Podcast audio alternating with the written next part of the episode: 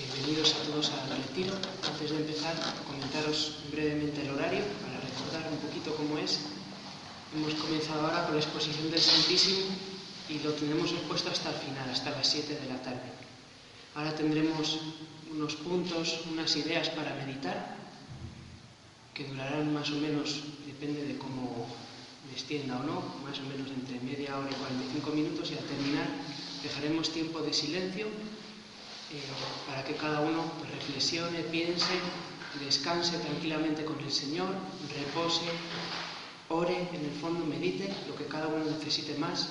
Si alguien eh, tiene que ir al baño, puede hacerlo, está abierta la puerta, o si alguien pues, tiene que dar un paseo o salir, pues también guardando el clima de silencio, de recogimiento entre nosotros y con el mundo exterior, con los teléfonos y demás, pues bien está. El Señor podrá hablarnos si dejamos ese silencio.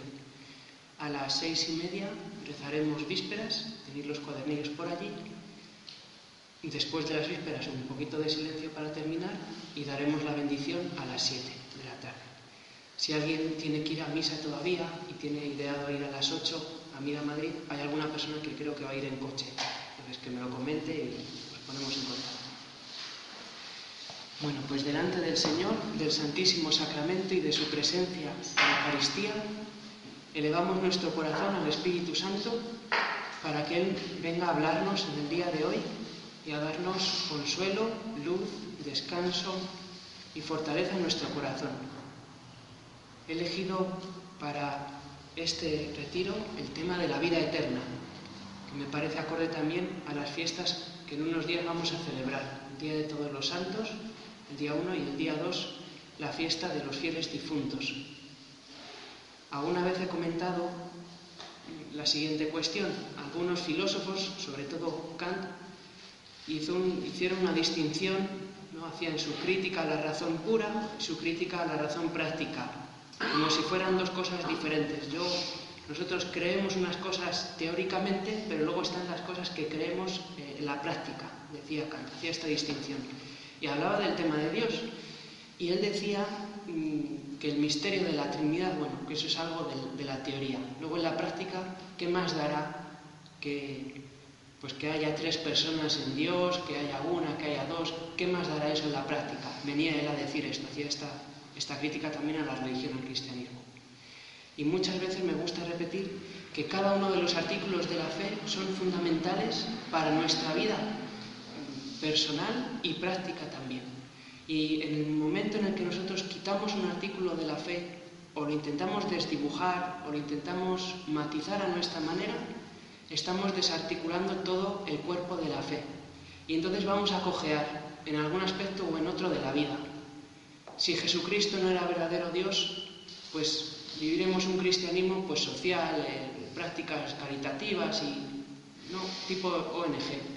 Y si Jesucristo no era verdadero hombre, pues viviremos una fe personal, yo con Dios directamente, sin necesidad de... Entonces, cada vez que nosotros desdibujamos la fe, pues desdibujamos también toda nuestra vida y nuestra relación con Dios. Y en este sentido, eh, el tema de la vida eterna, lo que tal vez a vosotros os explicaron en catequesis con el nombre de postrimerías o novísimos, aunque no son estos nombres, no importa, pues tiene una importancia fundamental en nuestra vida. ¿Qué nos espera al final? ¿Cuál es el destino de nuestra vida? En el catecismo la Iglesia nos habla, en primer lugar, de la muerte, la primera eh, gran incógnita en, este, en, este, tema de la vida eterna, la muerte. El catecismo dice, el cristiano que une su propia muerte a la de Jesús ve la muerte como una ida hacia Él y la entrada en la vida eterna. Por tanto, la muerte que a veces puede causarnos un sentimiento de indefensión, un sentimiento de inquietud, de intranquilidad, vivida desde la fe, dice el catecismo que nos tiene que, pues, que dar mucha paz y mucha luz, porque es el paso, es la puerta por la que llegamos a nuestro amor, a Jesucristo, a la vida eterna. El Señor nos habla de la muerte en diferentes ocasiones en sus parábolas. Nos dice que la muerte vendrá como el ladrón viene en la noche, sin avisar. sin avisar, en el momento en el que menos lo esperemos. A veces también el Señor pues da sus avisos, ¿no? Hay enfermedades pues que nos van tocando y uno va viendo que, pero por lo general podemos decir de la muerte que es un acontecimiento totalmente incierto, pero al mismo tiempo es un acontecimiento seguro en nuestras vidas. Todos vamos a morir y todos vamos a pasar por esto. Dice también el catecismo, la muerte pone fin a la vida del hombre como tiempo abierto a la aceptación o rechazo de la gracia divina manifestada en Cristo. Por tanto, este final, este punto y final, es un nuevo comienzo a una vida superior, distinta, que es la vida eterna. Y esto nos habla de la importancia de la vida. Aunque el pensamiento de la muerte pueda causar inquietud, es un pensamiento muy sano. Todos los santos animan a meditar sobre la muerte. Santa Teresa, cuando era niña, pensaba mucho en las siguientes palabras, para siempre, para siempre, para siempre. Siendo niña, ella meditaba ya en esto, en el destino eterno, en el final de nuestra vida. Y aunque nos cause inquietud, es un pensamiento que nos purifica y que nos sana mucho. En primer lugar, la muerte nos recuerda que somos limitados, que no somos inmortales, que no somos superhéroes, que somos débiles y que nuestro tiempo aquí en esta vida es limitado, que comienza y que termina. Y esto nos hace que aprovechemos bien el tiempo, que aprovechemos bien nuestras vidas, que vivamos con intensidad cada instante, con plenitud y con altura, que miremos hacia arriba, que apuntemos alto. Lo que los latinos llamaban el carpe diem, que algunas personas como que desvirtúan, ¿no? Como pues vivir por vivir, eh, darse la vida padre, como dicen algunos. No era esa la idea inicial de los que formularon pues, esta frase latina. Carpe diem significa agarra el día, eh, aférrate a eso que tienes, que es tu vida y que es regalo de Dios y que es tu tiempo. Y entonces esto nos quita muchas tonterías, nos quita muchas pérdidas de tiempo y nos quita el vivir en la superficialidad, o sea, vivir una vida pues en mil detalles tontos, en mil cosas que no valen la pena, cosas que no sirven, discusiones tontas, eh, el estar preocupados por estupideces o por cosas meramente temporales, pasajeras. Cuando nosotros vemos a los niños que, no sé, están preocupados porque están en el parque y, la pala no, hace, no funciona bien o se ha rayado la pala y, no se lo dicen, ¿no? Pero lo piensas, eh, pobrecillo, qué cosas tan pequeñas tiene las que preocuparse, con las cosas tan importantes que tengo yo. Pero si nos mirábamos nosotros también con esos ojos críticos, pues podríamos decir lo mismo tal vez de muchas de nuestras preocupaciones, ansiedades, cosas por las que estamos siempre ahí dándole vueltas. Entonces la muerte, el pensamiento de la muerte nos quita de muchas de estas cosas y nos anima a vivir con seriedad también la vida. Esto no significa vivir agobiados. Jolín, tengo que vivir, eh, tengo que hacer mil cosas porque me voy a morir enseguida. No, eso no lo quiere Dios. Vivir con intensidad no es hacer muchísimas cosas. No es, bueno, pues voy a hacer ahora todos los viajes que pueda porque me voy a morir, eh, voy a aprovechar, ¿no? No se trata de eso. Eso no es lo que... No es hacer muchas cosas, no es caer en un activismo. vamos a hacer mil cosas que, que mañana tal vez no las podamos hacer. No se trata de eso. Vivir con intensidad también es lo que estamos haciendo ahora. Retirarnos, perder, entre comillas, el tiempo en pensar, en reflexionar, en acercarnos a Dios. Dedicar cada día un ratito a rezar. Eso es vivir con intensidad también. El no hacer nada, nada, entre comillas, a los ojos humanos. No hacer nada muchas veces es hacer muchísimo. Acercarnos a Dios, dejarnos que Él nos ilumine, descansar con Él. Esto también en el plano humano, ¿no? Un paseo. ¿Para qué sirve un paseo? ¿Qué, ¿Qué cosa estás ganando con un paseo? Nada. ¿Estás ganando dinero con un paseo? No. ¿Estás fabricando alguna cosa con un paseo? No. Pero son cosas que, que son útiles, ¿no? No, todo lo que hacemos tiene que tener una finalidad o un, producto que saquemos de eso. El dar un paseo, el rezar, el hablar con un amigo, el leer un buen libro, eso también es vivir con intensidad. No me refiero a vivir con intensidad el hacer muchísimas cosas y no parar jamás. No es eso. Es vivir en la interioridad. Lo contrario es la superficialidad, el vivir pues, en cosas que no sirven. Lo superfluo es lo que no sirve, lo que está ahí de adorno, que es escaparate, que es lo externo. Pues, la muerte nos lleva a esto, a que vivamos un sano carpe diem, aprovechar bien el tiempo, a, a disfrutar de las cosas buenas que Dios nos da también, de la oración, de la lectura de la escritura, de hacer el bien.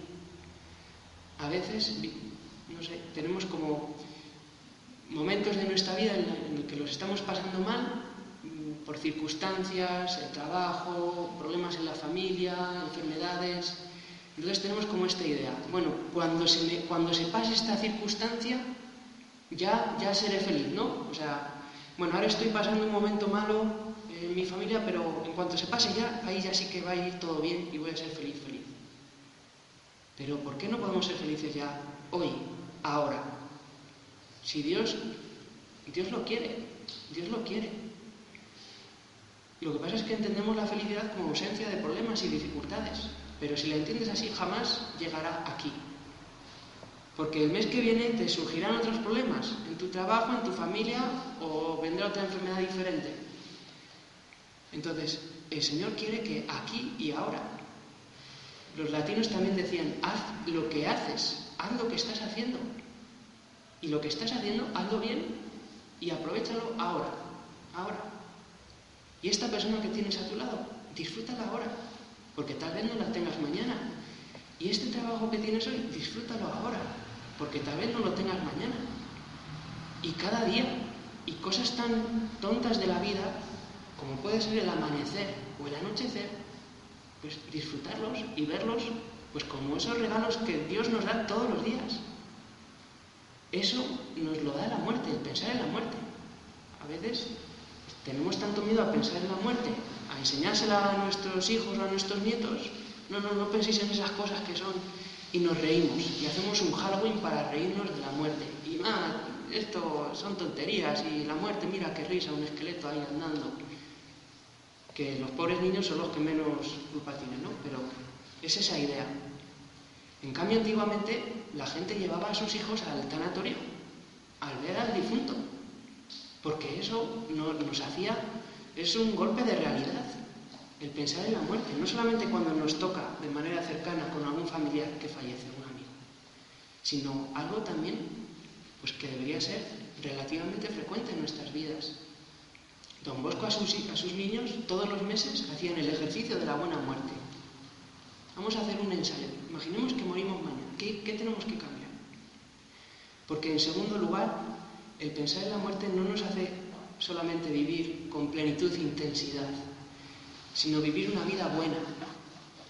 El carpe diem, incluso el bueno, entre comillas, se queda cojo. Porque ¿para qué voy a disfrutar de las cosas si al final todo se va a acabar, o si al final de la muerte no hay nada. La fe cristiana nos dice que además vamos a ser juzgados. el segundo paso después de la muerte es el juicio. Es decir, que no solo se trata de vivir con intensidad, sino con vivir bien, de llevar una vida buena, una vida de amor. Vamos a ser juzgados. San Juan de la Cruz decía muy hermosamente, al final de la vida te examinarán, te examinarán en el amor. Y vamos a ser juzgados por el justo juez, que es Jesucristo. Y esto también, que a veces da mucho miedo, o yuyu, eh, que voy a ser juzgado, pues si lo pensamos bien es de nuevo como, con la muerte. Nos va a juzgar Jesucristo. Y no nos va a juzgar conforme a una especie de molde hecho con una serie de criterios o normas ahí puestas, sino que vamos a ser examinados conforme al amor. Y el amor no es algo teórico, el amor es algo muy práctico, está ahí y es Jesús en la cruz. Nuestra vida va a ser comparada no con ideas, no con teorías, va a ser comparada con la vida de Jesucristo y con el amor de Jesucristo en la cruz. Y al mismo tiempo, Él va a ser el criterio, pero Él también va a ser el juez. Y esto tiene que darnos muchísima esperanza y mucho ánimo. Al lado de la cruz de Jesús había otra cruz que era la del buen ladrón. Y el buen ladrón le suplicó al Señor, Señor, acuérdate de mí cuando llegues a tu reino. Y el Señor le dijo, en verdad, en verdad te digo que hoy estarás conmigo en el paraíso. Y era una persona públicamente pecadora. Tal vez hubiera robado como poco. A lo mejor también hubiera matado, no lo sabemos.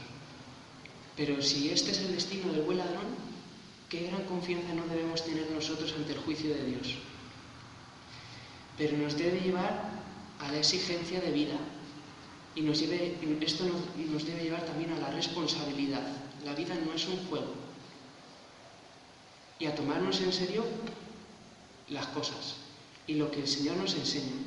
El juicio es una llamada a la responsabilidad. El catecismo dice es una llamada a la conversión, la conversión constante, a no estancarnos, a no caer en la rutina, a no caer en la pereza espiritual y de fe, a no, a, que no dejemos de luchar por una vida santa. Es un momento de gran confianza, pero al mismo tiempo de responsabilidad, nos dice el catecismo. Y qué bueno es también Dios que cada día nos hace un, un simulacro de nuestra muerte.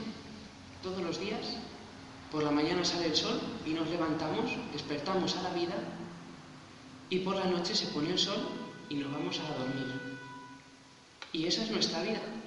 Cada día es como toda nuestra vida. Cada día comenzamos de nuevo. El Señor nos enseña a que vivamos cada día que nos vayamos a dormir como es el momento de nuestra muerte. Y así son las oraciones, si recéis alguna vez, de completas, llamando pues al descanso del sueño un anticipo de la futura muerte.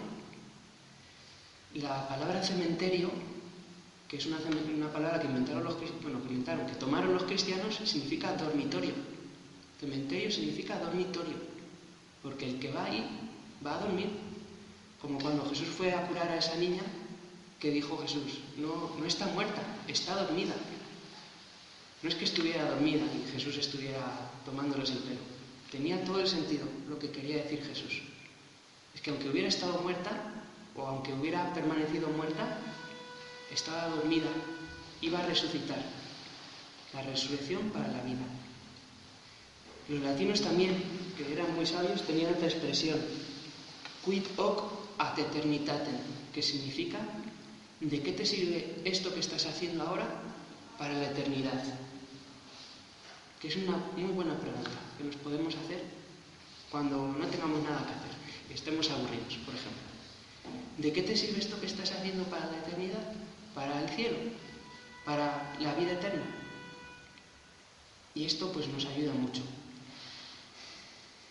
También pues todo el pensamiento de esperanza de los santos. San Juan, perdón, San Juan no, San, Juan María Vianney, el cura de Ars, se repetía muchísimas veces, le veremos, le veremos, le veremos, refiriéndose a Jesús, le veremos, le veremos, tal cual es, la esperanza de la vida eterna. Es una esperanza que nos tiene que, remover por dentro y dar mucho consuelo y dar mucha paz. Y el Señor habla de todos estos temas constantemente en el Evangelio. La parábola del pobre Lázaro, si recordáis, aquel pobre que no tiene nada que echarse a la comida, a comer, a la boca, perdón, y está también el rico, el rico culón que está ahí banqueteando y dándose la vida, y al final, pues cada uno está en un lugar y también pues diferentes parábolas que el Señor utiliza y emplea. Em, antes de ayer fue cuando leímos el siguiente texto. Cuando vayas con tu adversario al magistrado, procura en el camino arreglarte con él. Y esto lo dice en el Evangelio de Lucas, que hemos ido diciendo que es el Evangelio del camino. Y el camino para Lucas es la vida. Procura en el camino arreglarte con él. ¿El adversario quién es? El diablo, Satanás, y los diferentes enemigos de nuestra vida eterna. no sea que te arrastre al juez y el juez te entregue al alguacil y el alguacil te meta en la cárcel. Te digo que no saldrás de allí hasta que no hayas pagado el último céntimo. Y pasamos, después de la muerte y el juicio, al purgatorio. Sabemos, nos enseña el catecismo, que los tres destinos eternos del hombre, perdón, los dos destinos son el cielo y el infierno, y un destino, digamos, intermedio, o el estado de la purificación, como lo llama el catecismo, es el purgatorio. No quiero meterme a hablar del cielo y del infierno hoy, porque he preferido hablar del purgatorio porque es más desconocido y también es una doctrina mm, pues que nos ayuda mucho a nuestra vida y que también es necesario conocer por todo el tema de los difuntos y de diferentes pues, cosas que, que todos conocemos, pero que a lo mejor nos fallan, a lo mejor los fundamentos de lo que enseña la Iglesia. Pero tanto del cielo como del infierno, simplemente decir que están plenamente atestiguados por el mismo Jesús en el Evangelio, que están en el catecismo, que están en las enseñanzas de los papas durante todos los siglos, que es algo que está ahí, el cielo y la condenación, el infierno. Eh, sin meterme mucho, pero podemos, os puedo animar a que leáis lo que dice el catecismo, que está muy bellamente explicado y expresado. Pero seguimos con el purgatorio. En primer lugar, el purgatorio no tiene una doctrina súper extensa, no es que haya páginas y páginas del purgatorio escritas. Y a veces pensamos que sí, que está ahí todo súper detallado. Pues el purgatorio va a ser así, va a ser así, va a haber, no sé, esto, lo otro.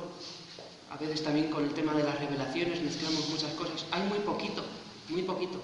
Y eso poquito es lo que necesitamos. Lo que la Iglesia y el Señor nos han revelado, eso es lo que necesitamos. Y otro error que tenemos a veces también es pensar que el purgatorio es algo como que, que no está muy en la Biblia. ¿Dónde está en la Biblia el purgatorio? Y son pues dos, dos fallos. O sea, en primer lugar es poquito lo que sabemos del purgatorio, pero en segundo lugar sí que es una enseñanza muy bíblica, muy bíblica. En primer lugar, vamos al Antiguo Testamento. En, la segunda, en el segundo libro de los Macabeos eh, sabemos que, Judas el Macabeo se había rebelado contra los conquistadores y había estado pues, yendo de un lugar a otro conquistando y batallando. En una de estas batallas, a algunos de los del ejército de Judas los matan, el enemigo los mata. Y cuando llega Judas, se encuentra con que estos hombres habían muerto, pero encuentran en sus posesiones unos idolillos, unos amuletos de la suerte. Y entonces dice el texto así. Al día siguiente fueron en busca de Judas para recoger los cadáveres de los que habían caído y depositarlos con sus parientes en los sepulcros de sus padres. Entonces encontraron bajo las túnicas de cada uno de los muertos objetos consagrados a los ídolos que la ley prohíbe a los judíos. Fue entonces evidente para todos por qué motivo habían sucumbido aquellos hombres. Bendijeron pues todas las obras del Señor y pasaron a la súplica, rogando que quedara completamente borrado el pecado cometido. El valeroso Judas recomendó a la multitud que se mantuvieran limpios de pecado, a la vista de lo sucedido por el pecado de, lo que habían, de los que habían sucumbido. Después de haber reunido entre sus hombres cerca de dos mil dracmas, las mandó a Jerusalén para ofrecer un sacrificio por el pecado, obrando muy hermosa y notablemente, pensando en la resurrección pues de no esperar que los soldados caídos resucitarían, habría sido superfluo y necio rogar por los muertos. Mas si se consideraba, mas si consideraba que una magnífica recompensa está reservada a los que duermen piadosamente, era un pensamiento santo y piadoso. Por eso mandó hacer este sacrificio expiatorio en favor de los muertos, para que quedaran liberados del pecado. Esto es el Antiguo Testamento. Y en el Nuevo Testamento también San Pablo empieza a hablar de cómo debemos construir nuestra vida sobre el único cimiento que es Cristo. Está escribiendo a los Corintios cuando están discutiendo, yo soy de Pablo, yo soy de Apolo, yo soy de Cefas. Y Pablo dice, dejad de tonterías, hay que construir solo sobre Cristo. Dice, y si uno construye sobre este cimiento con oro, plata, piedras preciosas, madera, heno, paja, la obra de cada cual quedará al descubierto, la manifestará el día final, que ha de revelarse por el fuego y la calidad de la obra de cada cual la aprobará el fuego. Aquel cuya obra construida sobre el cimiento resista recibirá la recompensa. La recompensa. mas aquel cuya obra quede abrasada sufrirá el daño. Él, no obstante, quedará salvo, pero como quien pasa a través del fuego. Por tanto, los textos de la Escritura nos hablan de esta purificación de las almas después de la muerte, que aun estando en amistad con Dios, porque si no, como hemos leído, no tendría sentido ofrecer ninguna penitencia, ni ningún sacrificio, ni ninguna... Eh, y lo que dice San Pablo, él no obstante quedará salvo. Todas estas almas, estas personas, pasan por la purificación del fuego. Ese es el purgatorio, la purificación final. Entonces, la doctrina es muy cortita, muy pequeña, pero nos dice tres cosas. En primer lugar, que el purgatorio es un lugar de purificación y que esta purificación, digamos, que no es agradable, no es agradable. Y que además nosotros podemos interceder por las almas del purgatorio. Eh, dice el catecismo, la Iglesia también recomienda las limosnas, las indulgencias y las horas de penitencia en favor de los difuntos, al ejemplo de Judas el Macabeo, entre otros. Nosotros podemos rezar, pero también no olvidemos las limosnas, las indulgencias y las horas de penitencia. A veces reducimos el rezar por las, almas, por las almas del purgatorio, ánimas benditas o tienen otros nombres, solamente pidiendo en la misa, ofreciendo misas, y eso está muy bien. Pero recordemos que también las eh, penitencias propias, los sacrificios que podamos ofrecer, nuestras oraciones, las indulgencias, podemos aplicarlas también por las almas del purgatorio. Y las limosnas, y las limosnas, también económicas. Bien, esto es, grosso modo, lo que enseña la Iglesia sobre el purgatorio. Y nosotros nos podemos preguntar, ¿esta purificación qué sentido tiene? Es decir, Jesucristo ha dado su vida por nosotros en la cruz y nos ha librado del pecado y de la muerte, nos dice también la Escritura. Jesús pagó el precio de nuestros pecados. ¿Qué sentido tiene esta purificación? Nos enseñan también los santos, Santo Tomás, el Catecismo y los papas de la Iglesia, que cuando nosotros cometemos un pecado hay como una doble consecuencia. En primer lugar tenemos lo que se llama la culpa de ese pecado. La consecuencia inmediata de cualquier pecado es la muerte eterna. El decirle a Dios que no, que no queremos. Esa es la culpa de nuestro pecado. Pero además de eso tenemos la pena de ese pecado.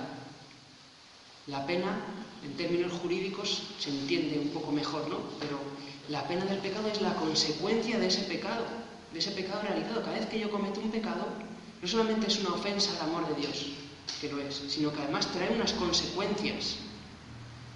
Yo puedo negar el pecado, yo puedo creer que Dios no existe, pero las consecuencias de eso se manifiestan en mi vida. Yo puedo negar que existe la ley de la, no sé, eh, la ley de la gravedad, pero si yo me tiro por un barranco que niegue la ley de la gravedad, eso tiene sus consecuencias. Esa ley tiene un funcionamiento. Tiene... Yo puedo mm, llevar mucho tiempo pecando y me puedo arrepentir y mi culpa queda restablecida por la muerte de Cristo en la cruz. Pero si, por ejemplo, yo he sido 30 años alcohólico, yo puedo pedir perdón de mi pecado, pero mi hígado sigue igual de destrozado y mi cuerpo sigue teniendo esa tendencia eh, a tomar el alcohol. Esta mañana creo que era o ayer leí que van a canonizar precisamente a un hombre que fue 30 años alcohólico y que él decía, yo jamás dejaré de ser alcohólico porque mi cuerpo me lo pide. Pero él pues eh, se confesaba, pedía perdón, hacía penitencia, eh, se alejaba de los, bueno, diferentes cosas, ¿no? Cuando ya está en proceso de canonización, es beato, creo. Cuando llegue el momento, pues se sabrá un poco más, pero, pero las consecuencias de su pecado han quedado ahí. Esa es la pena, esa es la pena del pecado. Por tanto, tenemos la pena y la culpa. La culpa queda redimida por Jesucristo para aquellos que acogen su misericordia. El infierno, decíamos antes, y sin meterme mucho más, dice el catecismo, es la autoexclusión del hombre de la salvación. Autoexclusión. O sea, que es el hombre que dice que no, yo no quiero recibir esta gracia que perdona mis culpas.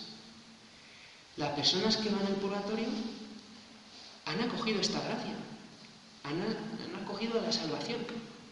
Y por tanto su culpa está redimida y purificada. Están en gracia de Dios, están en amistad con Dios. Tienen a Dios en sus almas, la vida divina dentro de ellos. Pero tal vez les ocurra como a estos del libro de los macabeos, que tienen sus idolillos. En el fondo, ¿por qué tenían estos idolillos, estos hombres que iban a combatir? Porque no confiaban en Dios, no confiaban plenamente entonces también en nuestra vida tantas veces hay cosas que nos separan de Dios, aunque no de manera definitiva, estamos abiertos a su gracia, pero son imperfecciones que habitan dentro de nosotros. Y que es esa falta de confianza, es esa falta de fe, esa falta de caridad, esa falta de esperanza, que nos hacen pues, poner impedimentos en el amor de Dios. Dios nos ha ofrecido su amor infinito, como si la cruz fuera un montón de, luz que ilumina nuestra alma.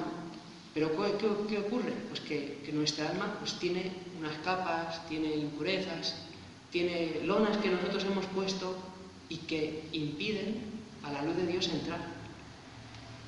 ¿Qué sentido tiene la purificación del purgatorio? Esto precisamente, eliminar estas faltas, estas imperfecciones, esta falta de amor que en el fondo tenemos a Dios, aun dentro de su amor.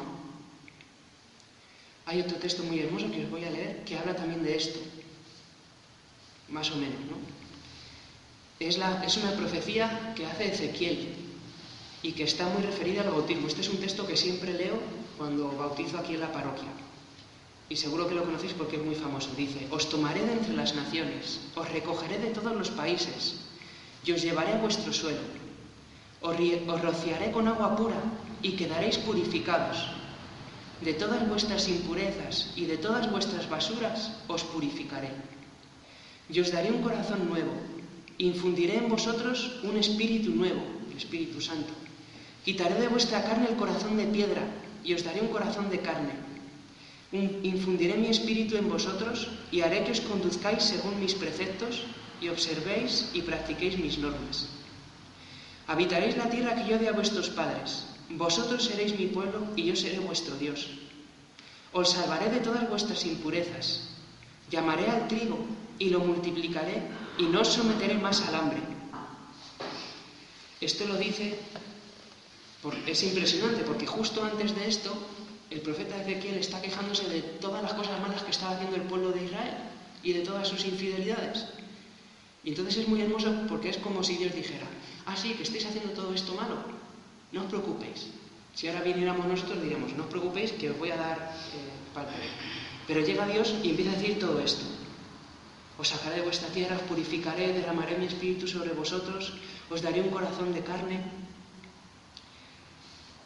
Y termina diciendo, y esto es fundamental, entonces después de haber hecho yo toda esta obra de amor con vosotros y de haberos dado toda la redención y de haber muerto por vosotros, entonces os acordaréis de vuestra mala conducta y de vuestras acciones que no eran buenas, y sentiréis asco de vosotros mismos por vuestras culpas y vuestras abominaciones. Sentiréis asco de vosotros mismos, dice el texto. Y esta es la purificación. A veces pensamos que el purgatorio es, no sé, a veces se dice, ¿no? Como el infierno, pero no es para siempre, ¿no? Porque cuando quedas purificado ya vas al cielo. No es así para nada. El catecismo dice así. A ver si lo encuentro. Dice, la Iglesia llama purgatorio a esta purificación final de los elegidos, que es completamente distinta del castigo de los condenados. Porque la purificación que sucede en nuestras almas es por ver el amor de Dios. Al ver el amor de Dios sobre nosotros, dice el texto, nos acordaremos de todos nuestros pecados, de nuestras infidelidades, de nuestra falta de confianza en Dios y sentiremos asco de nosotros mismos.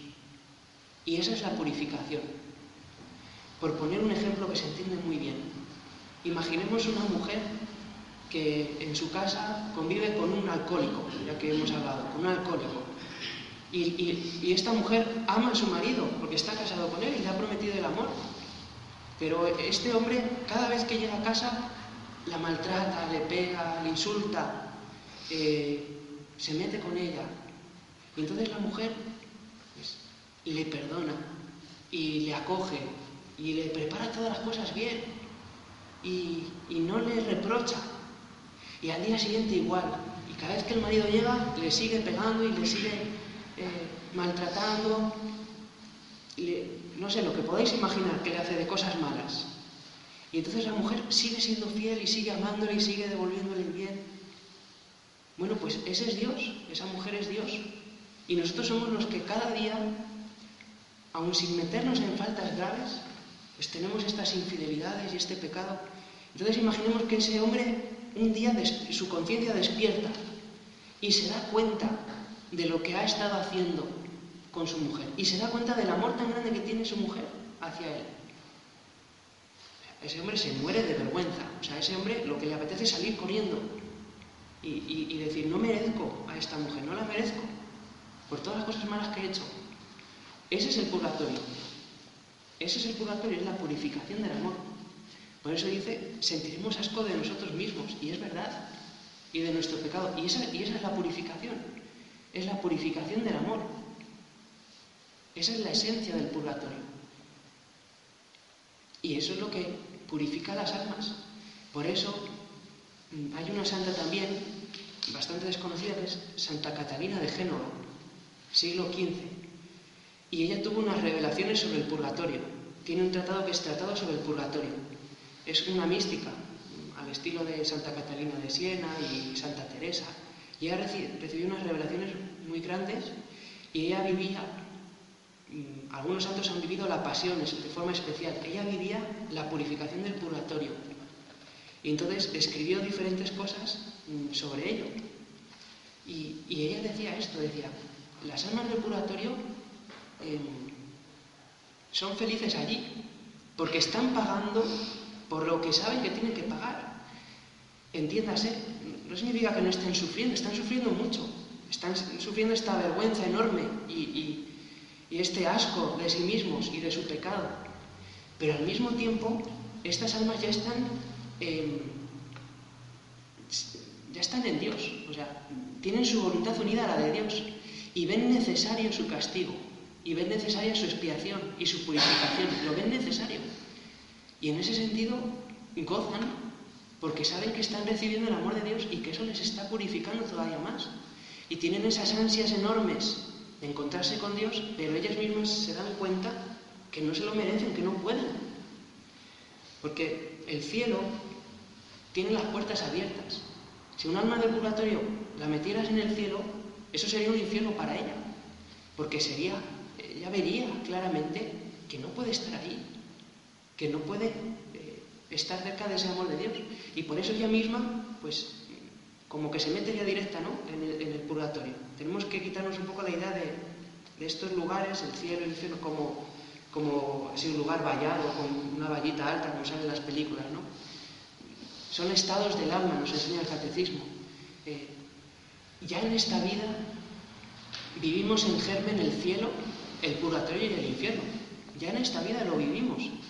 El cielo lo vivimos cuando recibimos la Eucaristía. Dios está con nosotros. San Ignacio de Loyola decía, ¿no está mucho más cerca el alma mm, de Dios cuando recibe la comunión que cuando llegue a la gloria? Hay una diferencia sustancial, ¿no? Eh, grandísima, el cielo, pero Dios está en nuestra alma, ese es el cielo. Y el infierno es cuando Dios no está en nuestra vida, cuando decimos que Dios, que no. Y el purgatorio lo vivimos muchas veces, ya aquí, en esta vida, porque Dios se sirve de todas nuestras circunstancias para ir purificándonos. Y seguro que todos lo hemos experimentado, que hay circunstancias muy duras de nuestra vida que nosotros vemos que nos purifican, que purifican nuestro amor a Dios, que purifican nuestra forma de ver las cosas, que nos hacen más comprensivos, que nos, nos ponen otra vez en la onda de Dios. O sea que ya el purgatorio, esa purificación ya Dios la quiere ir haciendo aquí. Los santos, los místicos hablan de las purificaciones pasivas de las almas. Pasivas quieren decir que, es Dios el que va haciendo esa obra, a través de, su providencia, que va disponiendo todo para que vayamos creciendo de día en día. Aun estando ya en gracia de Dios, pues todos vemos cuánto nos falta en muchas cosas. Lo que no logremos purificar en esta vida, nos tocará en la otra. Pero en el fondo, el purgatorio es un regalo de Dios y es una obra de la misericordia de Dios. Porque lo que nos merecemos propiamente es estar alejados de Dios, porque fue nuestra decisión cada vez que pecamos, alejarnos de Dios. Pero primero, el Señor nos perdona, nos perdona esa culpa y la pena Él la purifica por el amor, en la medida que le dejamos, respetando siempre la libertad. En la otra vida, después de la muerte, pues será algo, pues digamos, que, que nosotros acogeremos voluntaria y amorosamente, a pesar del sufrimiento que implicará. Algunos santos, bueno, los pastorcitos de Fátima, Lucía le preguntó a la Virgen, por una amiga que había muerto, ¿cuánto tiempo estará mi amiga en el, eh, en el purgatorio? Y la Virgen le dijo, tiene mucho que purificar, estará hasta el fin de los tiempos en el purgatorio. Pero aún así, no debemos tener miedo ante este misterio, al contrario, una gran confianza, porque es una obra de la misericordia y es un regalo de Dios, es un regalo de Dios. Nosotros cooperamos con esa gracia para recibir esa purificación, pero es algo que debemos ya ir haciendo en esta vida. Es algo que debemos de ir buscando aquí, el ir purificándonos cada día más para no estancarnos. No se trata de la vida cristiana de, no vivir en pecado grave. Eso es una forma muy negativa de verlo.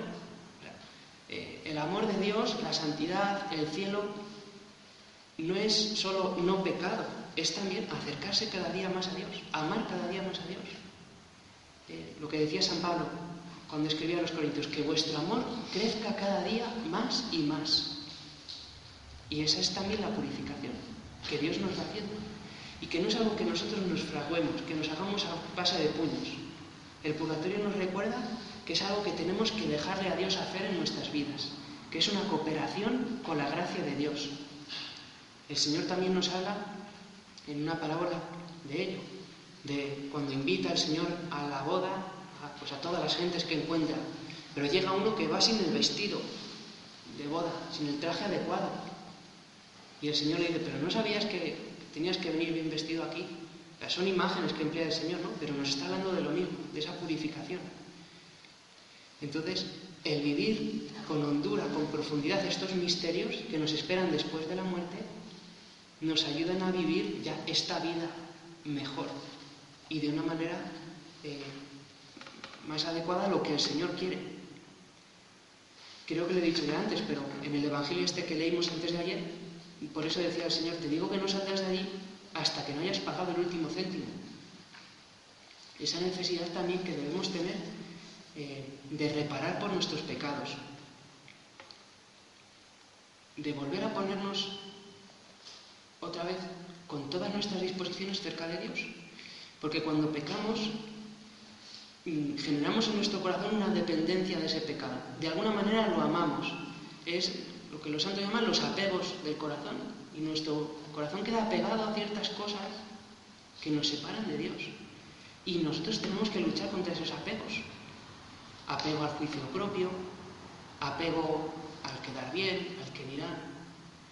Un, apego también de, soberbia espiritual, de mira todas las cosas que, que hago, de las que soy capaz, ese gustillo por dentro, eh, esa, no sé, esas impaciencias nuestras, eh, faltas de caridad, bueno, ¿por qué hablar de las que más, no?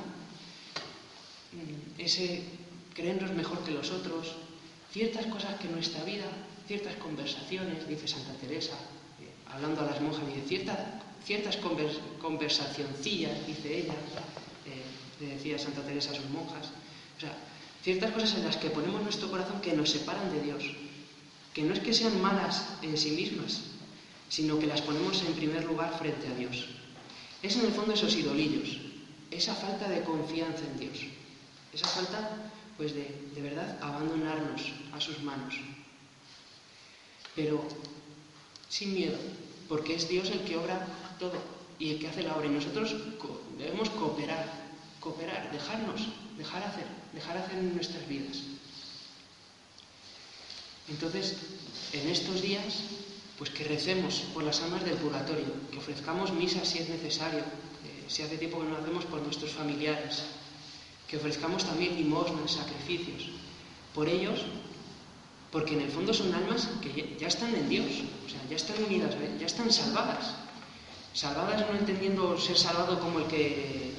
A veces pensamos que salvarnos es como como el, el concurso este de la televisión que van saltando por pruebas de un tronco al otro, es que no sé cómo se llama, no me acuerdo. Eh, no sé si sabéis cuál os estoy diciendo. Entonces, hay un tronco que, que, que, le ponen aceite, y entonces, claro, tú tienes que ir andando ahí, lo más fácil es que te escuran, ¿no? Y el que llega al final, pues le dan un premio, el que pasa todas las cosas. A veces pensamos que salvarnos es como eso, y súper difícil, ¿no? el que se salva es al final el que recibe el amor de Dios. Y está aquí, ya Dios ya está dando, dándote ese amor. Acógete a ese amor y déjale a Dios obrar en tu vida. Entonces, pues eso, con confianza en Dios, sin miedo, con gran esperanza, que es lo que el Señor nos pide y nos quiere dar. Rezando por ellos y nosotros ya trabajando cada día por purificarnos, por vivir con intensidad, como hemos hablado, acordándonos de nuestra muerte y de la trascendencia tan grande que es trascendencia eterna, lo que nos espera después. Y esto nos hará, pues también, que otras personas, por nuestras oraciones, nuestros sacrificios, por nuestra forma de vivir, se puedan encontrar también con Dios. Esto es el trabajo de toda la vida. Y por eso, pues, no debemos impacientarnos ni entristecernos si nos queda mucho. Normal que nos quede mucho. Es que es el trabajo de toda la vida. Pero debemos dejarle a Dios y debemos confiar y debemos abandonarnos. Es Dios el que hace la obra. Pues terminamos acordándonos también de María. Ella pues vivió siempre unida a Dios en su corazón, pero también tuvo que pasar por diferentes pruebas. El Papa Juan Pablo II dice que María pasó por una peregrinación en la fe. También María tuvo que vivir pues la oscuridad de la fe, de las dificultades, pasar por la cruz. Por eso, pues que esta cruz nos lleve a la resurrección, a la resurrección y a la felicidad eterna, el cielo que Dios tiene preparado, como dice en el relato del juicio final, Dios tiene preparado desde el principio de la creación para los hombres y para todos aquellos que acojan su salvación.